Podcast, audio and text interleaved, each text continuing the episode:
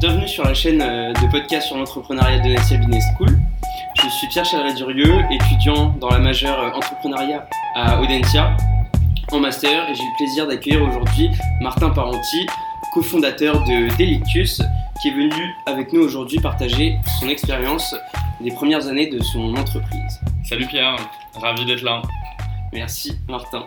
Cette série euh, sur la croissance vise à offrir une meilleure compréhension du phénomène euh, de croissance des entreprises et plus généralement des euh, organisations lors des premières années d'existence.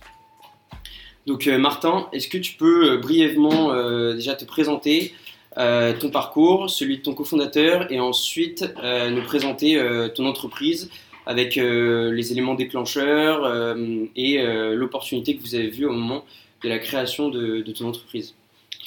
Ok, bah écoute, donc je m'appelle Martin, comme tu l'as dit. Euh, moi, j'ai 26 euh, ans. J'ai un parcours assez classique parce que euh, j'ai fait une école de commerce, donc comme, comme, comme toi, Audencia, sauf que nous, on était à l'EDEC, donc à Roubaix.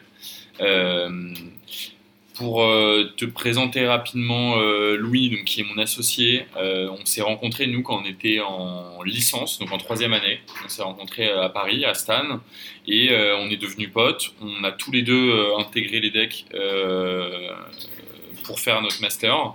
Et voilà, on était en colloque sur place. Et puis, enfin, à la fin de l'année, on, on était chacun dans un master différent et on devait réaliser un projet euh, dans le cadre de l'école. Et, euh, en fait, ça, a été un peu la genèse de Delictus, donc de la boîte dans laquelle on bosse maintenant. Euh, nous, le but, c'était d'essayer de transformer, de dépoussiérer un peu la cuisine, mais plutôt la cuisine corvée. On trouvait qu'il n'y avait encore pas énormément de choses qui étaient faites pour révolutionner un peu toute la cuisine, et on trouvait que les, les, différents acteurs, les différentes propositions n'étaient pas encore ouf sur le marché. Quoi. Typiquement, euh, à l'époque, donc c'était a 2-3 ans, il y avait euh, Simplissime qui explosait avec ses livres de cuisine. Il en avait vendu plusieurs millions euh, sur des recettes très simples, très basiques. et il venait en fait piquer un peu le, le, public des grands chefs qui te proposaient des recettes hyper complexes avec 50 ingrédients, des trucs que tu trouveras jamais chez toi, trop compliqués à faire. Et donc lui, il a vraiment un peu révolutionné le livre de cuisine. Nous, on s'est dit, on adore cette approche. Et par contre, on veut aller encore plus loin, on veut te proposer des recettes ouf, mais également les ingrédients qui vont avec, et aller encore plus loin dans cette démarche, et être vraiment dans un truc très immersif euh, avec la technologie. Donc en fait, on s'est mis à proposer des recettes. Donc on design avec un chef qui s'appelle Baptiste et euh, qui est un chef qui a fait euh, Ferrandi Paris et le Royal Monceau. Donc c'est une pointure qui est encore jeune, créatif, etc. Donc voilà, des très belles recettes travaillées. Et en même temps, on voulait apporter tous les ingrédients euh, pour la réaliser. Donc en fait, on s'est mis à faire des kits recettes. Euh, et des kits recettes, donc tu as tous les ingrédients qui sont prédosés pour faire ta recette en moins de 30 minutes, on va dire. Et donc nous, on s'est mis sur un positionnement assez premium pour avoir des kits recettes qui soient respectueux de l'environnement, vraiment mettre en avant des artisans. Donc euh, en gros, euh, notre viande, nous, c'est de la viande française qui vient des boucheries Cos, c'est un meilleur apprenti de France 2010. On a des pâtes fraîches qui sont faites artisanalement à la main par un traiteur italien. les légumes, on essaie au maximum de se fournir sur du français, sur du bio quand on peut. Donc voilà, on est vraiment dans une démarche de qualité. et ensuite, on bosse, nous, sur l'expérience client. Et alors, donc au début, tu m'as parlé de Simplissime. Ouais. Euh, donc ça, c'était pas vraiment un concurrent direct puisque vous, vous vouliez quelque chose de plus simple encore, avec des ingrédients plus faciles à cuisiner et surtout moins nombreux. Est-ce que euh, il y avait des personnes, euh, enfin des entreprises qui étaient vraiment vos concurrents directs et qui vous ont peut-être inspiré? Ou bien, voilà, je pense là à Kitok, qui était déjà là quand vous êtes lancé, parce que c'était environ il y a deux, deux ans. et là, j'ai en tête HelloFresh aussi, mais qui était moins présent en France, en tout cas quand vous êtes lancé. Est-ce que c'est eux qui vous ont inspiré ou c'est vraiment euh, une, idée de votre part euh, d'aller euh, grignoter ce marché? Je, dirais que nous, à la base, l'idée, elle est vraiment venue de la recette. Et c'est vraiment comme ça qu'on s'est lancé un peu dans le délire, sans vraiment réfléchir à une entreprise. Hein. C'était plus proposer des recettes incroyables, simples, ludiques, avec vraiment un aspect digital. Et de ça, en fait, a découlé le fait qu'on allait faire du kit recette. Louis, euh, donc, euh, comme tu l'as dit, euh, donc qui, était mon, qui est mon associé, il a fait un voyage en Allemagne. Il a rencontré en effet une boîte, un concurrent de Kitok et de HelloFresh, qui faisait du kit recette. Et en revenant, il s'est dit, plutôt que de lancer seulement des recettes digitales, etc., pourquoi on n'irait pas plus loin dans le produit? Et, et donc c'est comme ça qu'on a creusé le kit recette. Donc on va pas dire qu'on a une idée révolutionnaire de créer un kit recette, mm.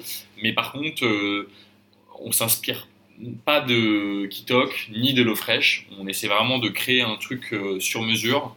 Donc ça a des inconvénients et des avantages. Les inconvénients, c'est que tu perds du temps parce que tu refais les mêmes erreurs que ces boîtes-là ont, fait. Donc en fait, à pas vouloir les copier, bah, tu repasses par le même process qui prend du temps, quasiment deux ans, où tu fais un milliard d'erreurs. Donc euh, voilà, tu t'épuises et le risque c'est que tu arrêtes ta boîte. Donc ça, c'est dangereux. Pour l'instant, on y arrive. Et euh, l'avantage de pas les copier non plus, c'est que tu vas te différencier. Donc si le but c'est de faire comme un Kitok ou comme un HelloFresh, on s'était dit depuis le départ, euh, ça sert à rien. Euh, sinon, euh, enfin ils le font bien, ils, peuvent le faire encore mieux, je pense, mais ils le font déjà bien, on va dire. Et donc ça sert à rien de faire un énième mec qui va tenter de faire un tout petit peu mieux, etc. Nous, on a voulu avoir une approche complètement différente. Euh, centré sur le produit, centré sur la tech, faire un truc très digital, euh, vraiment euh, le 21e siècle quoi.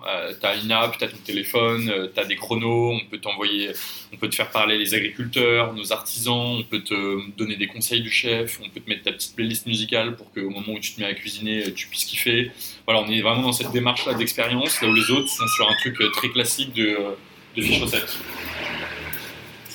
Et alors, euh, moi j'ai quand même une question qui me vient. C'est des entreprises assez semblables, mais quand on se lance, la question que se posent beaucoup d'entrepreneurs, euh, est-ce que c'est plutôt rassurant d'avoir des entreprises qui ressemblent à celles que vous voulez lancer?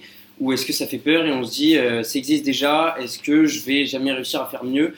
Voilà, comme je disais, est-ce que c'est plutôt rassurant de voir qu'il y a déjà un énorme potentiel, mais qui a encore de la place? Moi j'ai un avis assez tranché là-dessus. Je pense que. Je pense que c'est plutôt rassurant quand tu as d'autres boîtes qui font pareil. Euh, je trouve que, enfin, en échangeant un peu avec des mecs qui essaient de se lancer euh, dans l'entrepreneuriat, enfin des mecs, des, jeunes, euh, des, gars, des filles qui veulent se lancer dans l'entrepreneuriat, le souci souvent c'est que ils tentent d'avoir une idée qui soit révolutionnaire à la Steve Jobs, d'inventer l'iPhone quand rien n'existait, etc. Et de se mettre une barrière qui est tellement haute d'innovation technologique qu'en en fait, ils se lancent jamais. Euh, moi, j'aime bien rappeler qu'un entrepreneur, euh, l'un des premiers métiers d'entrepreneur, c'est des commerçants, c'est euh, des boulangers. Dans une même ville, tu as peut-être, si tu prends une petite ville, tu as peut-être 10 boulangers qui font la même chose, qui vendent du pain.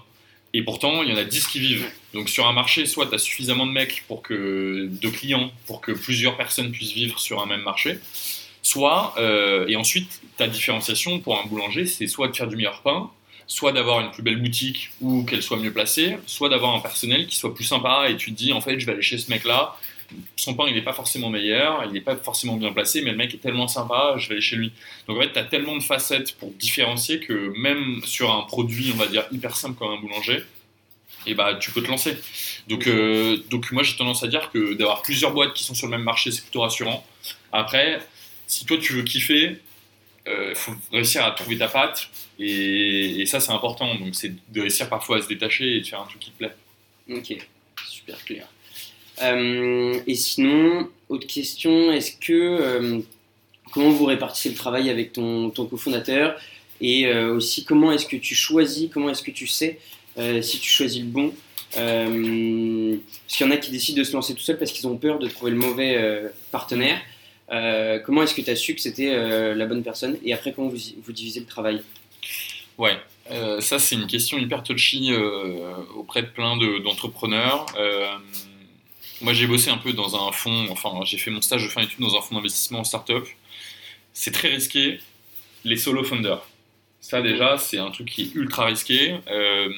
tout simplement parce que, et nous on le voit, c'est que la vie de l'entrepreneur, c'est des hauts et des bas constamment et surtout des très très gros bas qui font très très mal, tes instincts de bonheur sont plus limités parce qu'en fait tu penses immédiatement à faire encore mieux. Donc en fait tes, tes, tes, hauts ils sont tout le temps, euh, ils redeviennent la norme et donc tu veux toujours aller plus haut. Par contre, les bas, ils vont très très bas. Est-ce que tu as un exemple de bas, euh, par exemple, que ça plus. J'ai pas d'exemple, mais euh, enfin, ça existe tous les jours, mais typiquement, nous, on est sur un business où il faut de la vente. Si tu fais une semaine de merde où tu vends pas, bah, tu, vas, tu, vas, tu vas te remettre en question, tu vas te dire c'est pas possible. Quand tu as des clients qui te font un mauvais retour, ce qui peut arriver, tu remets tout en question, tu dis que, as fait, euh, avec ton produit c'est de la merde, enfin voilà, tu remets tout en question et, et parfois tu, enfin, ça peut limite devenir, si en plus de ça t'es fatigué, que t'as d'autres soucis sur ta vie perso, sur plein de trucs, ça peut te faire que, que tu t'arrêtes ton aventure, quoi ça peut te. Enfin, il y en a qui font des dépressions, qui dépriment et tu stoppes tout, quoi.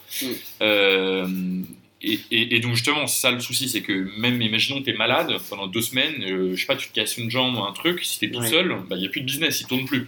Donc, pour toutes ces raisons-là, euh, être solo, c'est chaud. C'est chaud, il y en a qui y réussissent et il y en a qui font des trucs incroyables, donc ne faut pas non plus dire que c'est impossible, mais c'est chaud et les investisseurs euh, sont beaucoup plus frileux sur des solo founders que sur des, des, des, associés. Nous, pour euh, la partie association, écoute, on était déjà potes, on se connaissait, on connaissait déjà pas mal nos défauts euh, et nos qualités. Donc nous, on avait fait des études ensemble, on avait habité ensemble pendant un an en coloc. voilà, on s'était donc on, enfin, on, on, se connaissait déjà bien, on va dire. donc je pourrais pas te dire quand tu es tout seul comment tu fais pour rencontrer quelqu'un, ça je pense que c'est hyper chaud, hyper compliqué.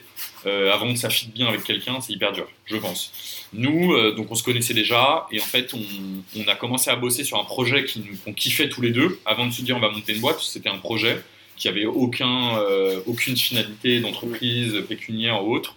Et on, a, on s'est rassemblés sur ce projet, on s'est dit putain on kiffe, voilà, ça aurait pu être, j'en sais rien, une boîte de musique et autre chose, tu vois, un truc qui nous rassemble et on aurait pu lancer la boîte. Et c'est après qu'on s'est dit, bah vas-y, on va le transformer en entreprise. Euh, il y a déjà un intérêt commun. Ouais, il y a un intérêt commun. Et voilà, et, pour finir, les, défauts qu'on connaissait, ils étaient importants. On n'a pas du tout la même manière de travailler. Pas du tout, du tout, du tout, du tout. Euh, Louis, c'est un énorme bosseur euh, qui, qui, qui, peut abattre une forêt. il fait toute la forêt, il fait arbre par arbre. des forêts.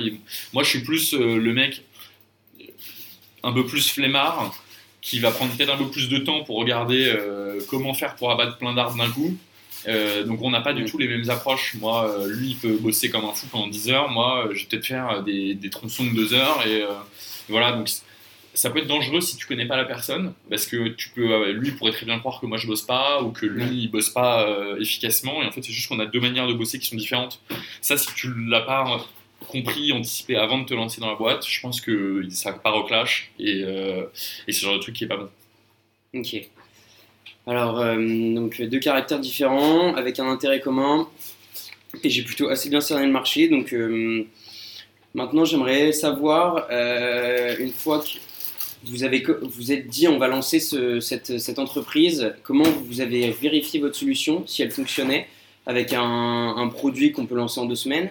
C'est la problématique aussi euh, qu'on se pose assez vite, euh, avec peu de budget. comment vous avez réussi à vraiment savoir qu'il y avait un, potentiel et des clients intéressés? Et ensuite, à partir de quel moment vous avez senti la chose décoller?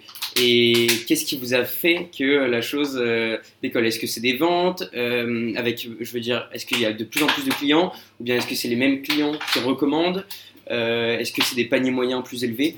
Ouais. Alors, pour la première question qui est de euh, comment on a fait pour se lancer vite et voir s'il y avait un marché, etc. Euh, on avait pas mal lu de livres et on avait écouté des interviews d'entrepreneurs hein, hein, hein, qui te racontent qu'il faut aller très vite pour tester un projet, pas euh, passer un an dans ta chambre enfermée et le confronter après et te rendre compte que tu as créé un truc que personne ne veut. Donc ça, on l'avait en tête. On l'a pas vraiment appris dans l'école de commerce mais euh, parce que c'est vraiment de la débrouillardise. Donc c'est vraiment un monde, je pense que tu peux pas l'apprendre l'entrepreneuriat, ça s'apprend pas, c'est ça se vit et t'apprends sur le coup. Euh, par contre, on l'avait pas mal entendu et, euh, et, donc nous on savait qu'on voulait essayer de lancer un truc vite, hein, tester un produit vite. Et malgré ça, je pense qu'on l'a on l'a testé beaucoup trop tard. Donc le temps, on l'a fait rapidement, hein, mais je pense que c'était quand même trop tard. On peut toujours aller plus vite. Nous, ça a été très simple, ça a été de euh, proposer euh, des ingrédients dans un sac euh, qu'on s'est mis à vendre sur un site internet et on l'a envoyé à des potes et, et, on a eu des premières commandes comme ça. donc ça, c'est les toutes, toutes, toutes premières ventes. Premier feedback qu'on a eu, c'est bourré de plastique, c'est bien, le truc peut être sympa, mais c'est bourré de plastique, etc. Donc déjà, premier feedback instant, c'est le plastique On, va se détendre un peu, on va passer sur pas mal de trucs en craft, etc. Donc, dès, la, première vente, tu as du feedback et tu te rends compte que le feedback, c'est la base. Ça va être les retours hein, utilisateurs qui sont hyper importants. Ensuite, très très vite, on a été vendre euh, dans la rue. Euh, nous, on a, on, a, on a créé une petite chariole qu'on a accrochée à l'arrière d'un vélo, euh, d'un beau between de chez Decathlon, bleu, magnifique. Et, et, on a été vendre nos premiers kits recettes en bas des tours de près du parc Monceau, il y avait euh, plein d'entreprises à cet endroit-là, euh, et on s'est mis à vendre. On avait notre tablier, une petite lampe sur le comptoir, et euh, on vendait nos petites recettes là à des passants. Les mecs nous prenaient pour des fous. Et après, on a été sur un spot pareil à la Défense, sur la dalle de la Défense. dès qu'il y a des flics qui passaient, on rangeait les tap-tap de les terminaux de paiement pour, pour pas qu'ils nous voient. On n'a jamais eu de soucis. Et on a vendu nos premiers kits là, les premiers feedbacks des clients. Et puis voilà, là, tu commences à, à kiffer parce que tu as les premiers retours des clients, c'est important. Et tu sais déjà qu'il y a beaucoup, beaucoup de choses à améliorer. Ok. Et qu'ils soient bons ou qu'ils soient mauvais, ouais. c'est quand même agréable d'avoir des feedbacks. Ah bah, de toute manière, euh, le plus important, c'est d'avoir des feedbacks négatifs parce que c'est ceux qui sont essentiels pour que ta boîte, tu puisses la mm. transformer, etc. Euh, les feedbacks positifs, c'est ceux qui font du bien au moral, donc c'est important aussi. Et, euh, et puis à terme, il faut qu'il y ait plus que du positif. Euh, donc ça c'est important. Et, euh, et, puis voilà c'est comme ça qu'on s'est lancé. De toute manière on n'est pas sur un truc euh, voilà on n'est pas sur un truc d'intelligence artificielle hyper complexe etc nous ça reste de la cuisine. Donc à partir du moment où nous-mêmes on aime enfin on est déjà nous-mêmes quasiment nos, nos, propres clients. Donc ça a été plus simple que mm. d'autres gens euh, qui doivent designer un produit pour euh, une clientèle très très particulière. Nous-mêmes, on peut être nos propres clients. Donc on sait ce qui est bon, ce qui est pas bon, on sait ce qui plaît, ce qui plaît pas.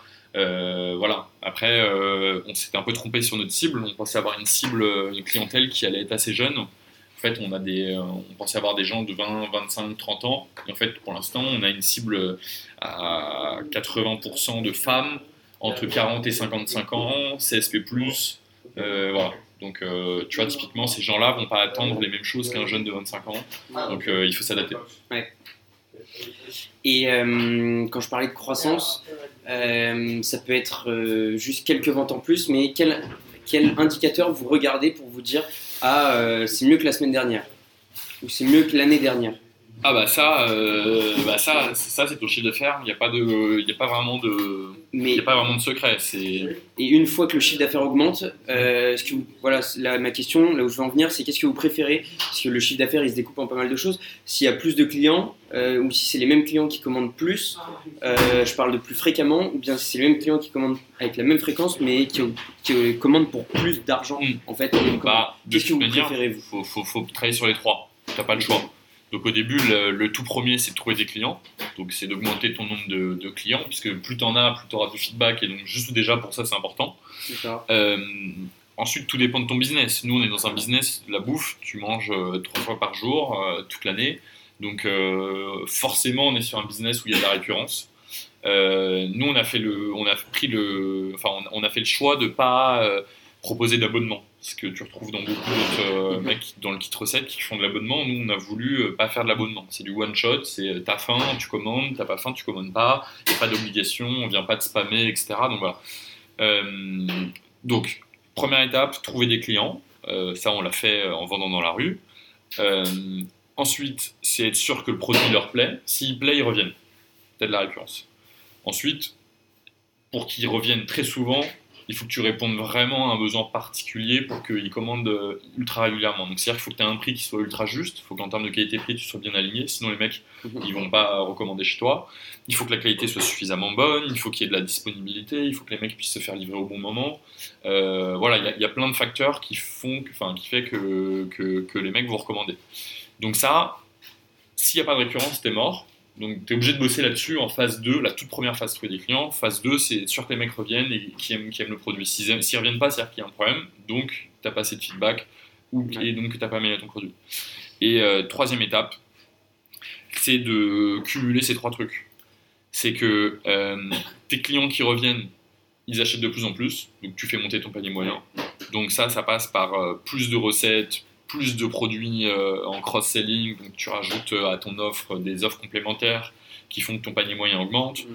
euh, ou que tu crées un autre marché. Ça peut, à terme, ça peut être, euh, j'en sais rien, tu peux te mettre à lui vendre des plantes, euh, ça peut être n'importe quoi. Tu, tu, pars dans, faut, faut faire attention, mais tu, fais ce que tu veux. Donc le panier moyen, c'est le moins compliqué, je pense, à faire. Enfin, c'est le moins prioritaire, parce que le plus important quand tu lances ta boîte, c'est être sûr que tu as du marché, tu as un marché, et être sûr que tu as de la récurrence. Le panier moyen, on sait qu'on va pouvoir l'augmenter pour l'instant, on se concentre sur notre cœur de cible, mais après, on pourra le faire grossir. Donc, le plus important maintenant, c'est de trouver des clients. Comme on est sur un business online, ça coûte très cher et il faut être très très bon en ligne pour vendre de la bouffe. Donc là, en ce moment, nous, on est plutôt sur de l'acquisition euh, offline. Donc, euh, on fait des marchés, on vend, euh, on aimerait bien aller vendre peut-être dans des supermarchés. Voilà, c'est du physique. On a tendance à trop le sous-estimer, mais ça reste quand même 90% des achats. Donc voilà, hyper important. Et la récurrence, c'est tout le temps euh, travailler sur ton produit, toujours, toujours, toujours, toujours. Ok, donc euh, dans l'ordre euh, acquisition client, ensuite récurrence, puis panier moyen. Ouais. Puis les trois. Puis les trois. Puis les trois d'un coup. C'est une boucle tout le temps. Il faut toujours, ça travaille tout le temps, tout le temps, tout le temps. Et ben, donc tu viens de l'aborder, mais j'allais te demander, voilà, donc vous êtes, vous avez commencé dans la rue avec une petite chariote. ensuite, maintenant, c'est en ligne. Ouais. Là, vous êtes c'est reparti sur un peu de, vente physique avec les marchés. Euh, et moi, j'aimerais savoir, oui, les perspectives de croissance que tu peux avoir et les idées que vous avez peut-être déjà pour augmenter la croissance sans parler des clients que vous avez déjà et de la récurrence, etc. Euh, là, tu viens de me parler des, supermarchés. Euh, est-ce que tu peux m'en dire un peu plus sur les supermarchés et peut-être sur une autre idée que vous avez eue, ne serait-ce que cette nuit ou, autre? Non, mais enfin, déjà, le premier, le premier point qui est important de souligner, c'est que les ventes qu'on fait en, ligne, et euh, donc c'était la majeure partie de notre activité euh, jusque-là, et encore euh, minuscule du fait qu'on est une boîte jeune, qu'on est seulement en train d'avoir compris certains fondamentaux, etc. Donc on a encore énormément de choses à faire et chiffres et de clients à les trouver sur cette partie-là. Donc déjà, on va rester très très focus sur cette partie-là. On est très loin d'avoir atteint notre plancher. Mm. Euh, et donc euh, ça déjà, euh, ça, enfin il y, a des millions d'euros de chiffre d'affaires annuel à aller chercher déjà sur cette partie-là. Donc, donc ça, c'est, ça va être quand même une très, très forte partie du, du, travail. Là, on a lancé les marchés tout simplement parce qu'en fait, on se rend compte que l'acquisition de clients online est très chère et il faut être très très bon sur ton site, ce qu'on n'est pas encore à 100%. Donc plutôt que d'aller dépenser de l'argent chez Facebook et chez Google en acquisition, et eh ben en fait on s'est dit cet argent-là, on va l'utiliser pour payer des vendeurs sur des marchés. Euh, sur un marché, les gens ils viennent pour acheter de la, à manger, ils viennent acheter des légumes, de la viande, etc.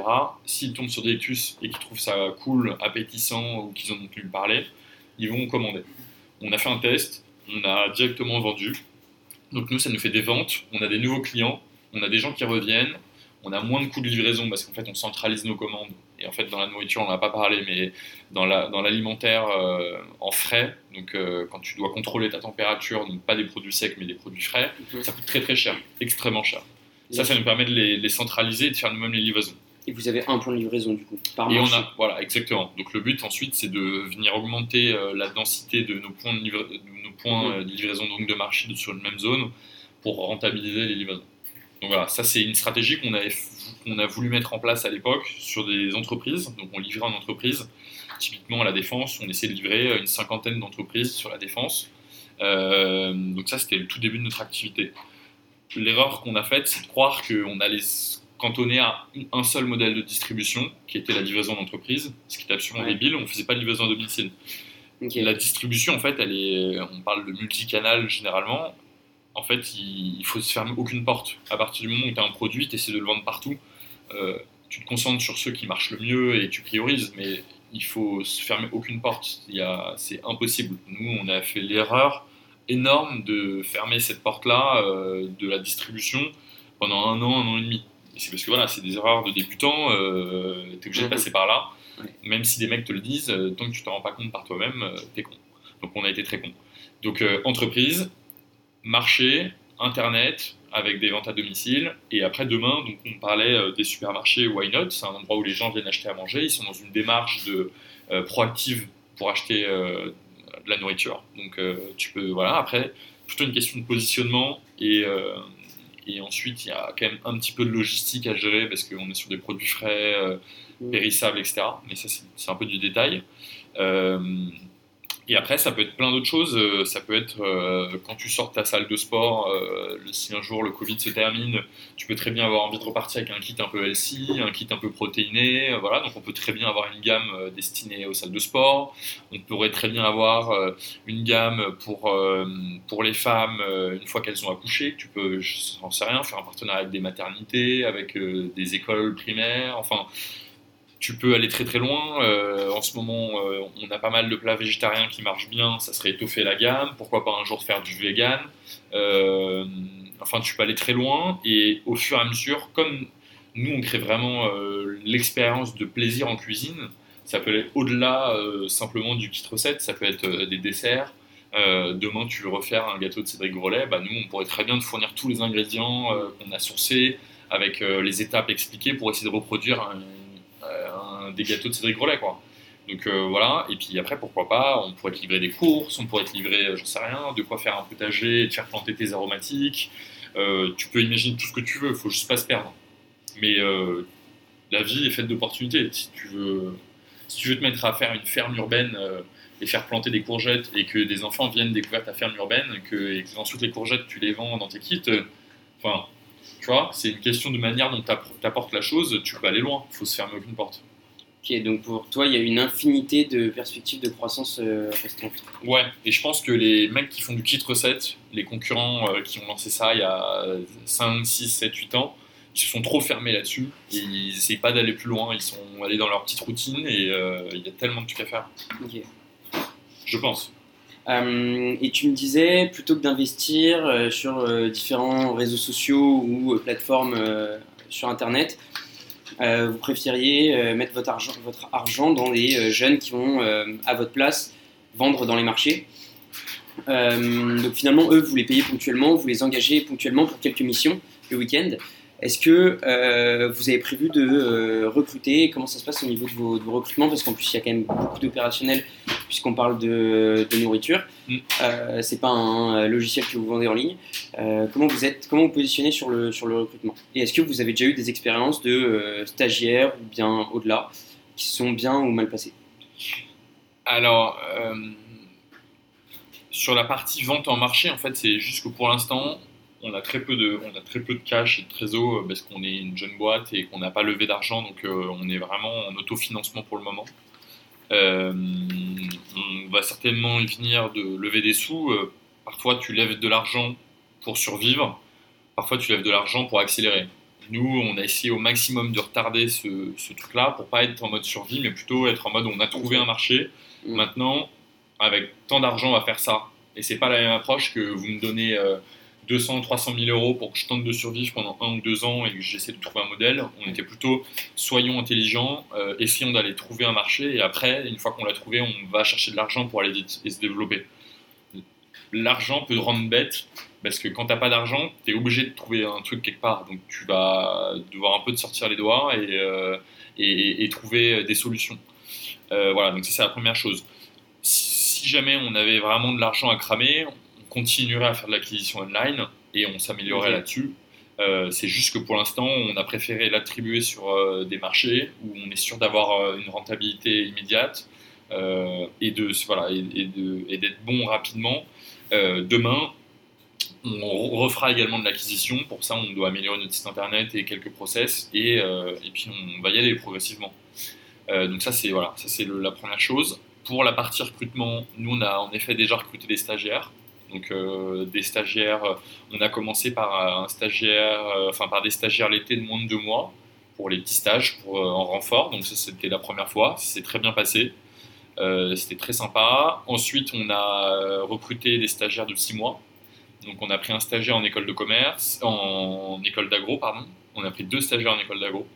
Euh, donc là, dernièrement, il y a Charlotte qui était là avec nous pendant six mois, qui a fait euh, agro à Rennes et qui venait nous donner un coup de main sur toute la partie euh, qualité, R&D, création des recettes en lien avec le chef, mise au point un peu du labo culinaire, etc. Donc ça, c'était super. Enfin, on s'est super bien entendu. La clé, c'est c'est le, le, fit humain. C'est si tu le sens pas, terminé. Pour vous, les compétences viennent après le fit humain et à la limite, elle peut les acquérir sur place? Non, mais si jamais tu. Non, mais déjà oui, puisque nous-mêmes, c'est notre démarche en tant qu'entrepreneur, c'est qu'on n'y connaissait rien à rien et on apprend au fur et à mesure. Donc, ça, euh, on sera pas. Euh, enfin, on n'en voudra pas à des gens de ne pas savoir. Tant qu'ils ont, ils sont dans la démarche proactive d'apprendre et d'aller un peu au charbon, euh, c'est très bien. C'est ça qu'il faut comme style de profil. Donc, justement, il faut des gens qui n'ont pas trop froid aux yeux, qui sont débrouillards, qui peuvent être autonomes. On est tout le temps là, mais parfois on ne sait pas, donc c'est à eux d'être autonomes et d'aller chercher l'info c'est plutôt ce genre de profil et des gens qui aiment le produit, qui aiment la bouffe, euh, avec qui on pourrait bien s'entendre pour euh, limite aller en vacances, tu vois. C'est un peu, le, c'est un peu la règle. Si on le sent pas, si on sent que la personne n'est pas très fun, pas très... Euh, enfin voilà, si elle ne montre pas des signaux positifs, un peu de passionné, ça ne le fera pas. Euh, ok, je voulais venir moi juste sur les qualités que euh, pour toi un entrepreneur doit avoir. Là, tu me parlais des qualités d'un stagiaire euh, pour vous qui est indispensable d'avoir. Donc, c'est l'autonomie, la débrouillardise et aimer la bouffe. Donc, si on généralise, c'est aimer le domaine dans lequel on travaille. Est-ce qu'il y a d'autres qualités vraiment pour un entrepreneur qui veut se lancer demain à avoir et ce serait indispensable? Et quels conseils tu pourrais donner aux entrepreneurs qui veulent se, se, lancer demain? Et je te, je te, je te laisserai après, puisque je déborde déjà un peu euh, sur le temps. Ouais, je dois, terminer dans pas très longtemps. Euh, les quelques points que je donnerais, ça serait. Euh, enfin, je, pense que n'importe qui peut réussir à devenir entrepreneur. C'est juste une question de volonté et d'envie. Je pense qu'il n'y a pas d'autre. il n'y a pas d'autre. Enfin, il n'y a rien d'autre à dire là-dessus. C'est. franchement, je pense que n'importe qui peut y arriver on parle souvent euh, des, mecs euh, blancs euh, qui ont fait une école de commerce, dont je suis absolument le stéréotype, qui, ont tendance à surreprésenter les entrepreneurs en France et dans le monde. C'est malheureux. mais je pense que n'importe qui peut y arriver. c'est une question de volonté. Il faut jamais lâcher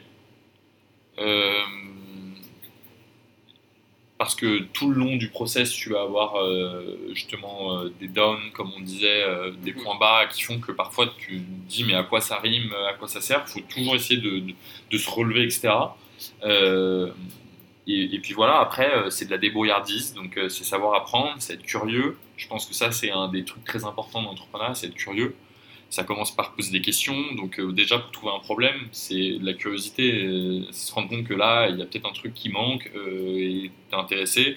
La curiosité de comprendre tes clients, de leur poser des questions, la curiosité d'aller rencontrer d'autres entrepreneurs du même secteur ou de secteurs différents pour que te, te, te, des informations, du savoir, te mettre en relation avec des bonnes personnes.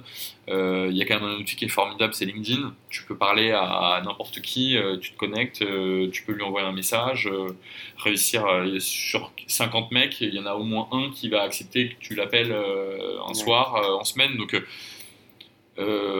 pas besoin d'avoir un réseau, tu peux le créer de zéro. L'entrepreneuriat, ça qui est formidable, c'est que les gens qui ont réussi ou même pas réussi seront toujours ravis de te donner un coup de main ils savent ce que c'est que de se lancer, donc ils seront. Enfin, il y, a vraiment un, état d'esprit assez, euh, assez copain-copain. C'est une belle communauté. Ouais. Ok, bon, ben on, va, on va terminer là-dessus. Un grand merci euh, d'avoir répondu à mes questions, Martin. Et puis, euh, tu peux et vous pouvez retrouver l'ensemble des, des, podcasts sur podcast de entrepreneuriat Trop bien. Bah, J'irai faire un tour. Et ceux qui veulent aller sur delictus.fr, vous pourrez vous faire livrer nos petites kits recettes à domicile partout en France et, euh, et puis en faire profiter vos potes. À plus. Merci beaucoup. Merci Pierre.